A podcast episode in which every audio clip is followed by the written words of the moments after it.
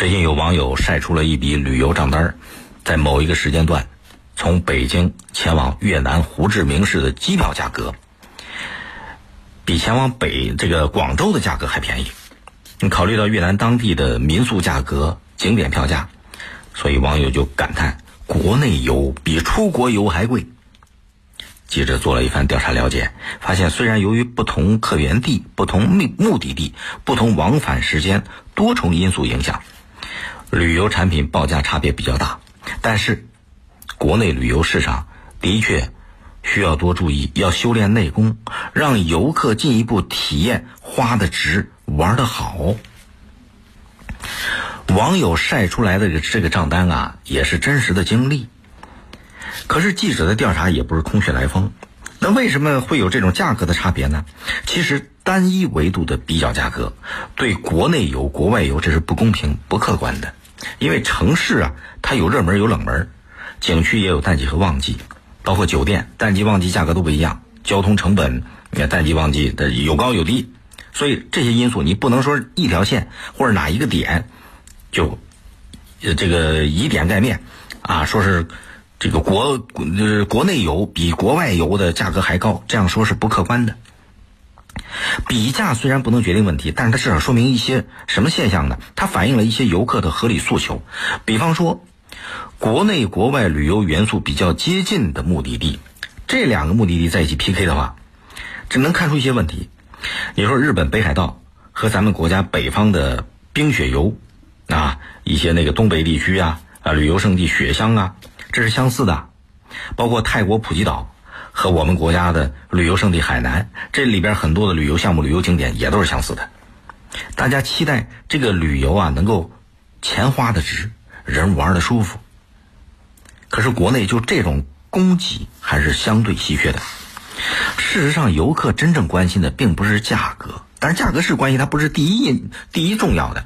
大家更关注的是出去游玩的体验。就是你性价比得觉得值划得来，很多人为什么选择出国游？这里边有一个想去领略不同的风土人情，想去体验感受不同的旅游这个感觉，用比较接近的花费去比较冷门的境外目的地，他觉得值啊，放松吧，感受到国内游这个和国外游不一样的地方。在国内游呢，人满为患啊，景点服务各方面恐怕还有待提升，所以他觉得国内游会累，包括体验感、舒适度考量，尤其是旺季。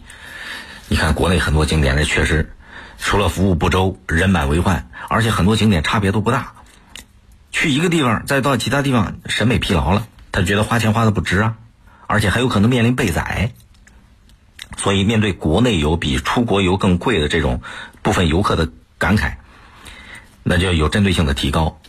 是吧？你得提升这游客的体验感，啊，通过提升游客的出行体验来增强国内游一些旅游景点的竞争力。所以，他要有更科学的客流管理和预警手段。比方，尤其到节假日，啊，哪些景点人多，哪些景点人少，要通过现在的信息化手段，向及时向外发布，啊，网络是不是提醒游客？啊，哪个景点人比较多，哪个景点人比较少？他借助这种科技手段，提升游客出入景区的效率，也增加了游客的满意度和体验感吧。再一个，景点要突出主题，要有个性化，你不能哪儿都一样，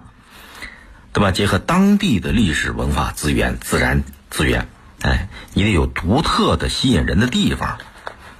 包括未来我们国家这个假期的供给呀，比方带薪休假啊，是吧？年假制啊，这些。都能够更加灵活，也有助于消费者的这种出行体验的提升。另外还有一点很重要，就是很多景点的门票价格还得再进一步下降。国家发改委前段时间发出通知了嘛，要求对二零一八年以来还没有出台降价措施的政府定价管理的景区，要全面开展门票定价成本的监审或者调查评估工作，是吧？尤其是游客集中出行时间段，那些重要节点。要降低景区偏高的门票价格，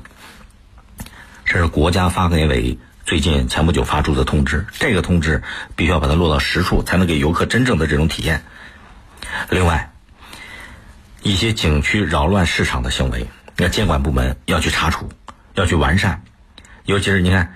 啊，这个游客的个人信息泄露的问题呀，酒店的卫生问题呀，在景点里边欺客宰客的现象啊，必须要依法打击，保障游客的合法权益，这才有可能进一步的提升旅游业高质量的发展。